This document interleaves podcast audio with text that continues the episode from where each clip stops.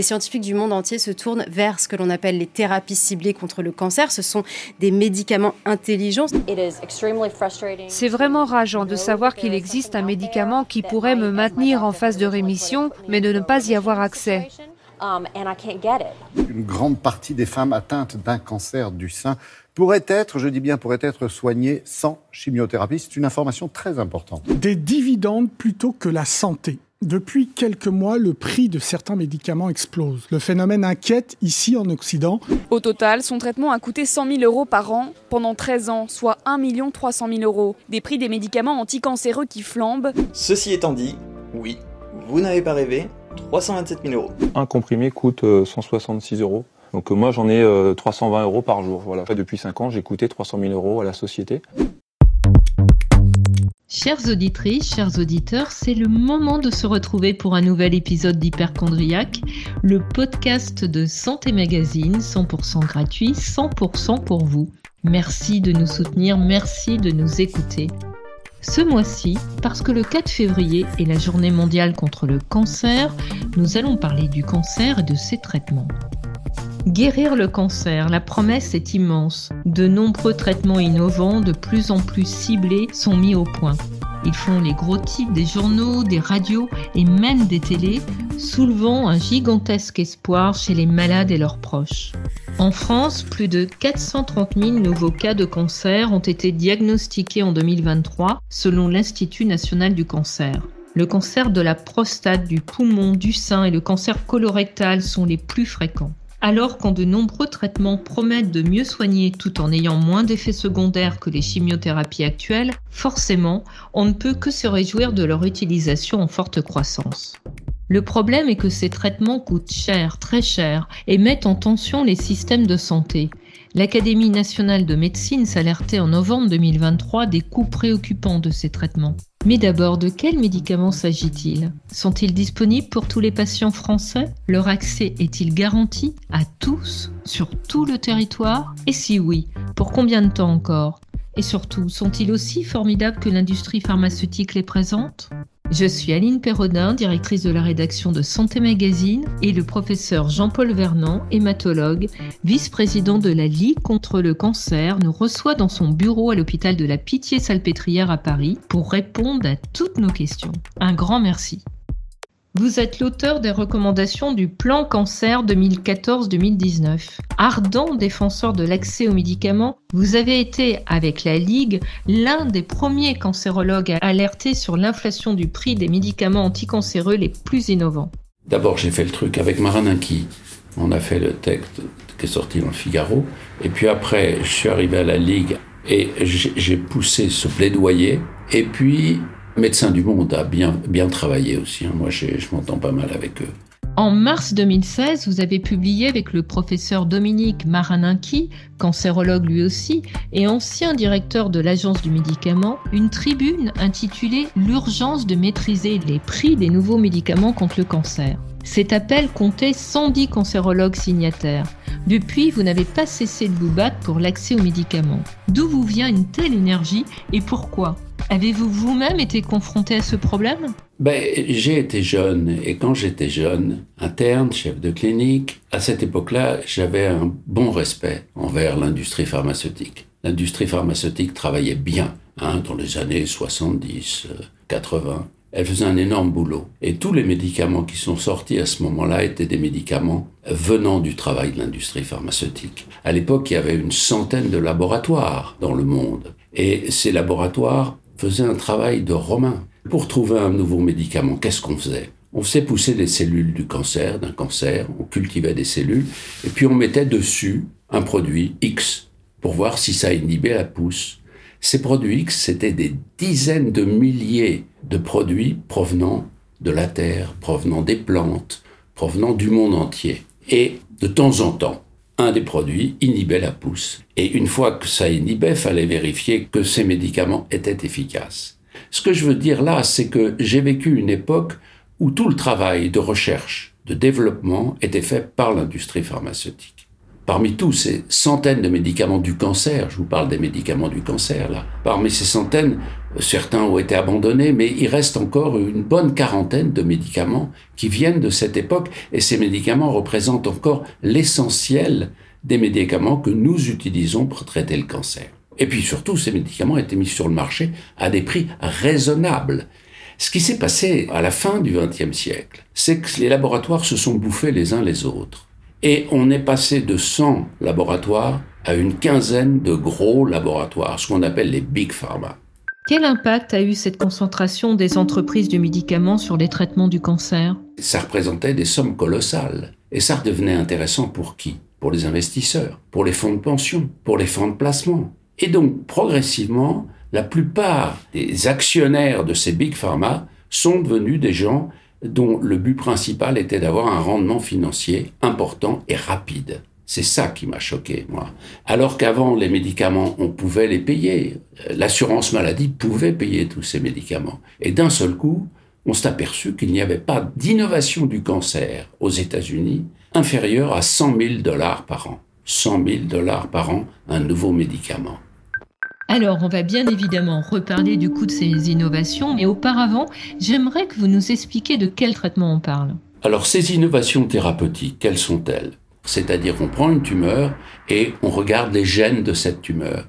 Et lorsque dans 20% des cancers du poumon, par exemple, on trouve une anomalie au niveau d'un gène, une anomalie moléculaire, eh bien, ceci peut correspondre à une cible et on va essayer de détruire ces cellules. Ces papiers sont publiés par les scientifiques.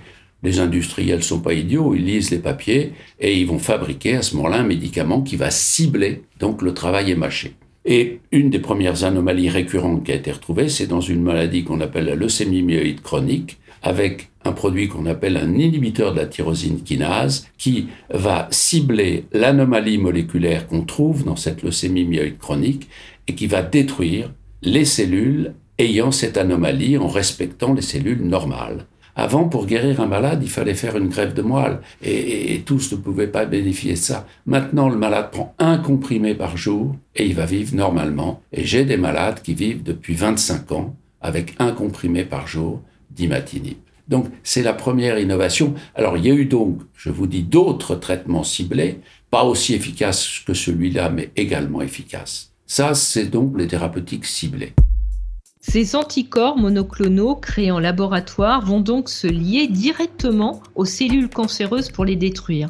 Parce qu'ils ciblent des récepteurs spécifiques des cellules cancéreuses, comme une clé qui correspond à une serrure, ces anticorps sont appelés thérapies ciblées. Ce médicament s'appelle l'imatinib, a été commercialisé sous le nom de Glivec et il est apparu en France au prix d'à peu près 27 à 30 000 euros par an alors, ce qui m'a choqué, moi, c'est que ce médicament aux États-Unis avait le même prix, mais que très vite, les Américains se sont aperçus que comme ça marchait bien, ils sont passés à 60 000, puis 120 000 dollars par an. Alors que ça marchait pas mieux, simplement, ils se sont dit que les Américains pouvaient payer. D'autre part, ce médicament, il ne coûtait absolument pas cher à fabriquer et que les Indiens qui ne respectaient pas encore les règles de l'Organisation mondiale du commerce fabriquaient le produit 300 euros par an contre 30 000 chez nous. Et en plus, la recherche avait été faite clairement par un collègue américain, Drucker. Il n'y avait aucune justification. Donc voilà ce qui a déclenché mon, mon ire, ma colère. Pour le cancer du sein, du poumon, encore le lymphome, 62 médicaments innovants existent aujourd'hui en Europe. Il y a différentes sortes d'anticorps monoclonaux, hein, mais ces anticorps monoclonaux, on les utilise par exemple dans un médicament qui, une maladie qui me concerne, les lymphomes, pour détruire les lymphocytes B. Donc ces anticorps monoclonaux sont fabriqués, vont se fixer sur les cellules du lymphome et vont les détruire. D'autres améliorent la réponse du système immunitaire aux cellules cancéreuses. Alors là aussi, c'est une révolution et il y a maintenant des dizaines et des dizaines d'anticorps monoclonaux. Dans un certain nombre de maladies dans lesquelles l'organisme se défend mal contre le, cancer, c'est le cas par exemple du mélanome, l'anticorps monoclonal va permettre la libération de ce lymphocyte responsable de l'immunité lymphocyte qui va faire le boulot. Maintenant, on utilise ça de manière formidable dans le mélanome c'est ce qu'on appelle l'immunothérapie. Et cette anti-PD-1 et cette immunothérapie anti-PD-1, tout le travail a été fait non pas par l'industrie pharmaceutique, mais par deux personnes qui ont le prix Nobel pour ça, un Américain et un Japonais. Et euh, l'industrie pharmaceutique n'a fait que fabriquer un anticorps monoclonal, ce qui n'est pas très compliqué, ce qui coûte pas cher. Et malheureusement, ce traitement est mis sur le marché à un prix très important. James Allison et Tasuku Honjo ont reçu le prix Nobel de médecine en 2018. Alors, le point extrêmement important, c'est que paradoxalement, alors que le prix de ces médicaments explosait, eh bien l'industrie dépensait de moins en moins pour la recherche. La recherche était faite par les scientifiques, les universitaires, en France des structures comme l'INSERM, aux États-Unis, des, des universités, et c'était des chercheurs publics financés par de l'argent public qui faisait la recherche. Une autre thérapie innovante des cancers, la plus récente, c'est la thérapie cellulaire. Ce sont les carticelles, effectivement. Les carticelles, ce sont des lymphocytes du malade que l'on va armer, que l'on va modifier génétiquement pour faire en sorte qu'ils puissent atteindre les cellules d'une tumeur. Donc c'est de la thérapie cellulaire. Alors c'est un vrai travail là, hein, c'est-à-dire qu'il faut prendre des lymphocytes du malade, euh, les sélectionner, faire entrer un gène dans, ces lymphocytes, les expandre. Euh, ça va prendre 3-4 semaines. Et donc, après prélèvement des lymphocytes, on les réinjecte aux malades. Il y a actuellement 8 traitements de ce type autorisés en Europe pour soigner certains types de leucémie, de lymphome et de myélome. C'est une avancée thérapeutique majeure. D'ailleurs, l'artiste britannique Peter Gabriel a révélé en 2018 qu'elle avait sauvé son épouse. On peut comprendre que ça coûte cher parce que c'est un traitement personnel pour le patient. Euh, ce sont des cellules autologues qu'on va réinjecter, modifier. Cela étant, le traitement actuellement, par exemple, dans les leucémies aiguës B ou dans les lymphomes, coûte entre 300 et 350 000 euros l'injection. Or, nous avons un collègue à Barcelone qui s'est mis au travail pour fabriquer lui-même dans une structure publique et, le, le, produit ne coûte pas 350 000 euros, mais 70 000 euros. Cinq fois moins. Alors ça, c'est une innovation qui marche dans les cancers hématologiques. Il y a beaucoup d'essais qui sont actuellement utilisés dans des tumeurs solides, mais il n'y a pas encore de résultats satisfaisants dans ce domaine. Mais là encore, le prix est absolument fou, fou. Le prix de ces thérapies, vous l'avez souligné à plusieurs reprises, constitue la première menace et pas des moindres qui pèse sur l'équité d'accès à ces thérapies innovantes. Des prix d'un niveau inconnu jusqu'alors s'émeut l'Académie de médecine. Par exemple, le coût du traitement du mélanome a été multiplié par 165 depuis 10 ans pour atteindre la somme d'environ 270 000 euros par patient. La perfusion de cellules CAR-T dont vous venez d'expliquer le principe peut coûter entre 300 000 et 400 000 euros. Pourquoi sont-ils si chers? Parce que ce type de recherche demande beaucoup d'investissement? Il n'y a plus maintenant aucun lien entre les dépenses de recherche et développement et le prix du médicament. La preuve de ça, c'est quand on regarde le budget des big pharma, on s'aperçoit qu'ils ne dépensent, dépensent moins de 15% pour la recherche et le développement et ils dépensent 25 à 30% pour le marketing lobbying. Et les, les bénéfices, c'est plus de 20%. Plus de 20%. Si leur prix très élevé n'est pas dû au coût de la recherche effectuée essentiellement par des laboratoires publics, peut-il alors s'expliquer par un développement long et difficile? On entend souvent qu'un médicament, ça prend des années à être commercialisé, que les essais cliniques sont longs et onéreux. Qu'est-ce que c'est le développement? On a une molécule, il faut qu'elle arrive à être sur le marché. Eh bien, pour avoir une autorisation de mise sur le marché, ça va pouvoir prendre un an, deux ans, trois ans, cinq ans, dix ans. Il va falloir comparer ce médicament aux médicaments anciens pour les mêmes causes. Et donc, ça prenait avant beaucoup de temps le développement. Maintenant, ça va très vite. Ça va très vite parce qu'un nouveau médicament qui a été produit grâce à la recherche publique, très souvent, il a une autorisation de mise sur le marché au bout d'un an, deux ans, trois ans. C'est plus la peine de faire des études comparatives avec des centaines de malades euh, en double aveugle. Lorsque on a un marqueur, par exemple, on a une anomalie moléculaire associée au cancer et que le médicament fait disparaître cette anomalie moléculaire, on va avoir une AMM avant même d'avoir la certitude que le malade va être guéri. Donc le coût de la recherche et le coût du développement sont de plus en plus bas. Et paradoxalement, le prix des médicaments explose. Les OTPD-1 dans le méladome ont été mis sur le marché après un essai phase 1. Les essais maintenant vont vite. Lorsque vous avez un cancer qui tue, si vous imaginez que vous ayez un nouveau traitement, vous l'essayez comme ça sur 5 ou 6 malades, au d'un an, ils sont tous vivants. Ça serait non éthique de faire un essai randomisé comparant rien à ce médicament utile. Donc les essais maintenant sont de, plus en plus rapides. Ça va très vite, de plus en plus vite. C'est un point positif pour les malades qui bénéficient plus vite de ces traitements. Ce qui fait que ça va plus vite, c'est qu'avant, le critère pour l'efficacité d'un médicament, c'était la survie. Maintenant, il y a ce qu'on appelle les critères intermédiaires. Critères intermédiaires, c'est-à-dire, par exemple, une anomalie moléculaire qui va disparaître grâce au traitement. Ça peut être l'imagerie, c'est-à-dire une image sur le scanner montrant euh, des lésions importantes et au bout de trois mois de traitement, il n'y a plus aucune lésion. Donc c'est pas la survie la plupart du temps. C'est dommage d'ailleurs parce que de temps en temps on se contente de critères intermédiaires et on s'aperçoit que ça, ça n'améliore pas la survie. Donc la recherche ne coûte pas cher puisqu'elle est faite par le public. Le développement correspondant au temps des essais cliniques avant autorisation de mise sur le marché sont de plus en plus rapides. Si le coût de ces thérapies innovantes n'est pas non plus justifié par les investissements engagés pour leur mise au point et leur production, comment l'expliquer? Par leur remarquable efficacité? Assez fréquemment, lorsque le laboratoire argue d'une grande efficacité pour justifier d'un prix colossal, ce peut être vrai. Mais très souvent, c'est pas vrai. Très souvent, ce médicament représente un progrès minime, voire pas de progrès du tout, et le prix est quand même colossal.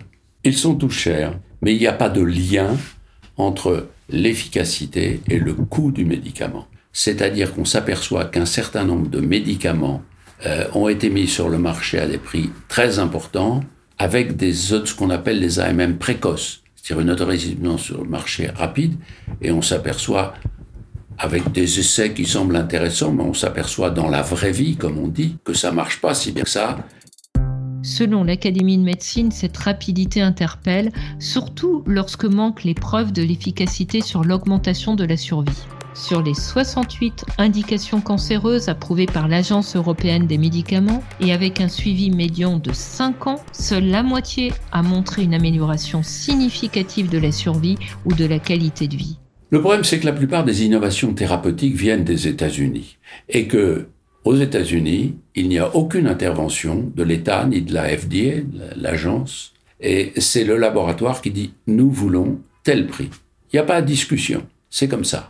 Donc lorsque le médicament arrive en Europe, il y a en Europe, dans les différents pays, des structures qui discutent du prix du médicament. En France, c'est une structure qui s'appelle le CEPS, le comité économique des produits de santé qui dépend à la fois des ministères de la Santé et de l'économie. Et le CEPS est censé discuter du prix du médicament. Malheureusement, dans ce CEPS, il y a des représentants, bien entendu, du ministère de la Santé, mais de Bercy aussi. Et il n'y a pas de représentants des médecins, et il n'y a pas de représentants des malades. Donc, c'est une négociation entre le laboratoire et Bercy. Et si le laboratoire dit à Bercy, hey, si j'ai pas le prix que je veux, moi je délocalise mon usine qui est en France, Bercy dit, bon, allez, on va laisser tomber. Ce qui fait que le prix est finalement ce que demande le laboratoire. Alors, en Europe, il demande moins cher qu'aux États-Unis. Par exemple, euh, on a une diminution d'à peu près 30%, 40% par rapport au prix américain. Mais ça représente quand même des prix colossaux.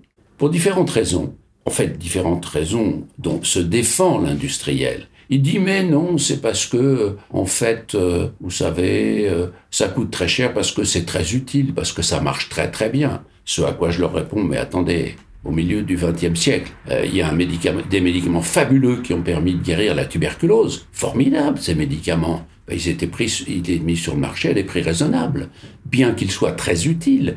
Alors comment le prix des médicaments est-il défini? Ben, Il est défini par simplement ce que l'industriel estime que l'État va pouvoir payer. C'est comme ça que un médicament est très cher aux États-Unis, est cher en France, est un peu moins cher dans des pays comme l'Égypte. En fonction de ce que l'État peut payer, le prix est défini.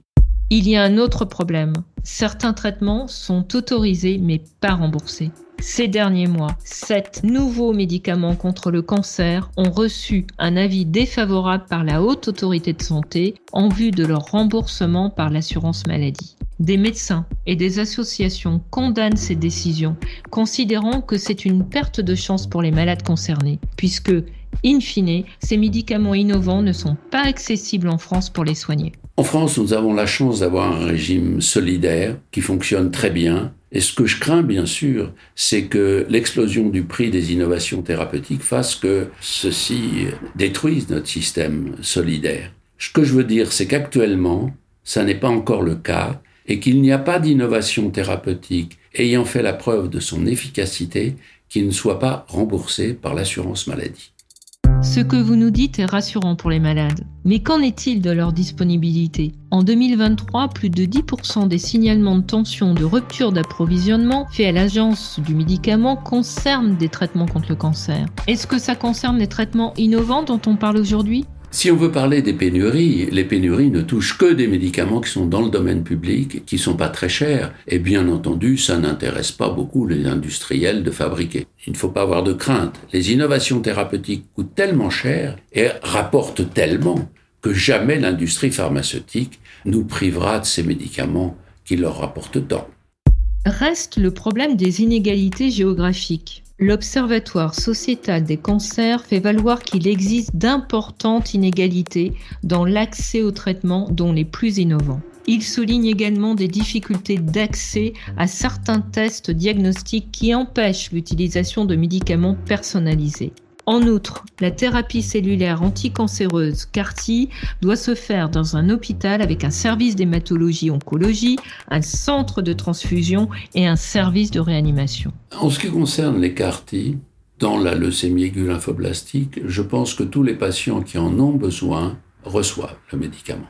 Euh, pour une raison très simple, c'est que les leucémies aiguës de l'enfant ou de l'adulte sont généralement pris en charge dans une quinzaine ou une vingtaine de services d'hématologie en France, qui sont des services tout à fait spécialisés et compétents, qui sont capables d'offrir ça à leurs malades, que ce soit des structures publiques ou des centres de lutte contre le cancer. Le problème qui va se poser probablement, c'est celui des CAR-T dans une maladie fréquente qui s'appelle le myélome, et le coût est encore plus cher là, hein. c'est plutôt 350 à 400 000 euros l'injection. Actuellement, l'indication de, dans le myélome, c'est après trois lignes thérapeutiques, c'est-à-dire le problème se pose au bout de 5, 7, 8 ans de traitement. Euh, il n'y a pas eu de problème jusqu'à maintenant, il risque d'y en avoir. Effectivement, je ne suis pas sûr que tous les malades pourront bénéficier des.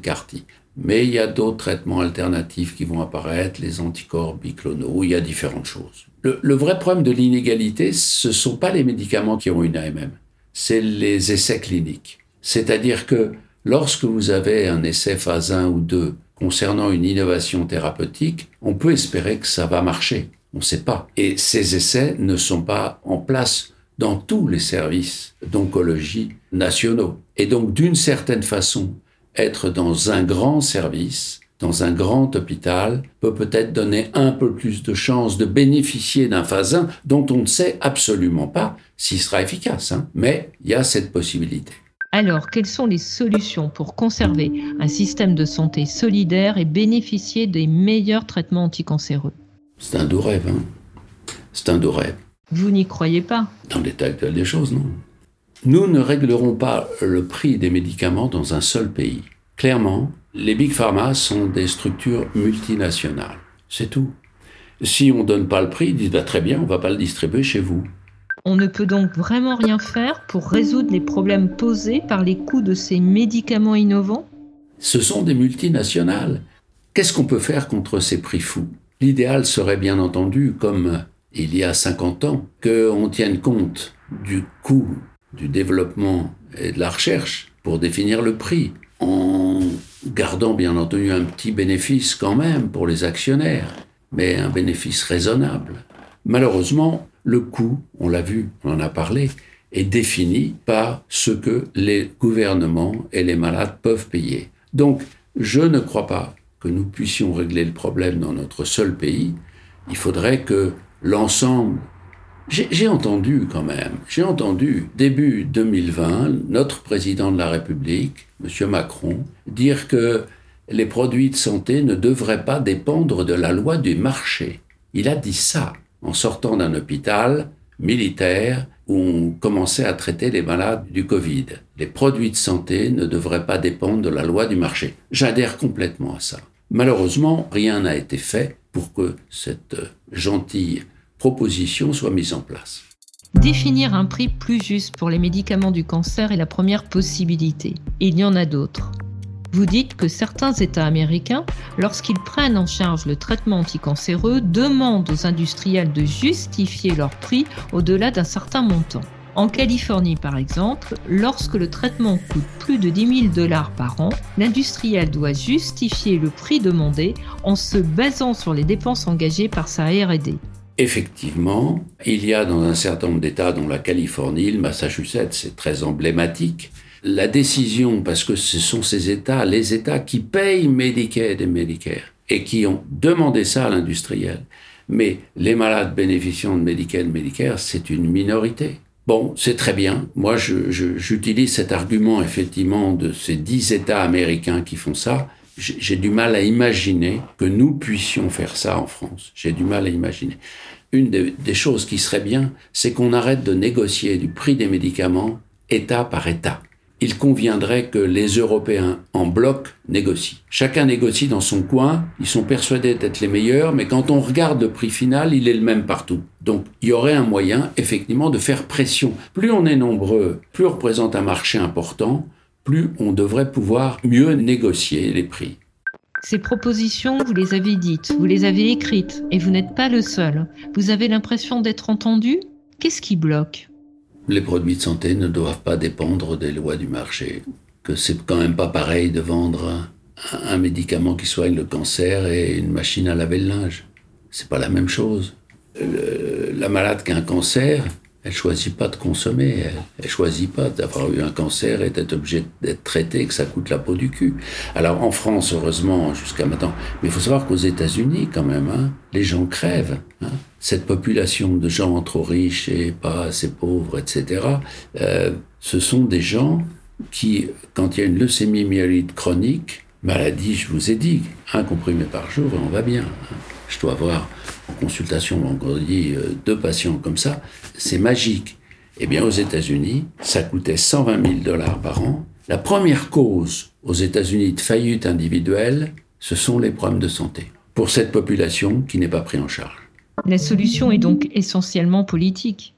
Oui, ce serait bien que les discussions soient européennes, ce qui fait qu'on aurait un poids plus important. Et puis, à long terme, à moyen et long terme, pour les innovations qui risquent d'apparaître dans 3 ans, 5 ans, ce qu'il faudrait, c'est que les, les, associations comme la Ligue contre le cancer, l'ARC, euh, la Fondation pour la recherche, enfin, toutes les, les structures euh, qui financent la recherche financent non seulement la recherche, mais également le développement. Et ça, le ministère de la Recherche et de l'Enseignement supérieur devrait financer, en plus de la recherche, le développement pour ne pas laisser le développement à l'industrie privée qui va se gaver après.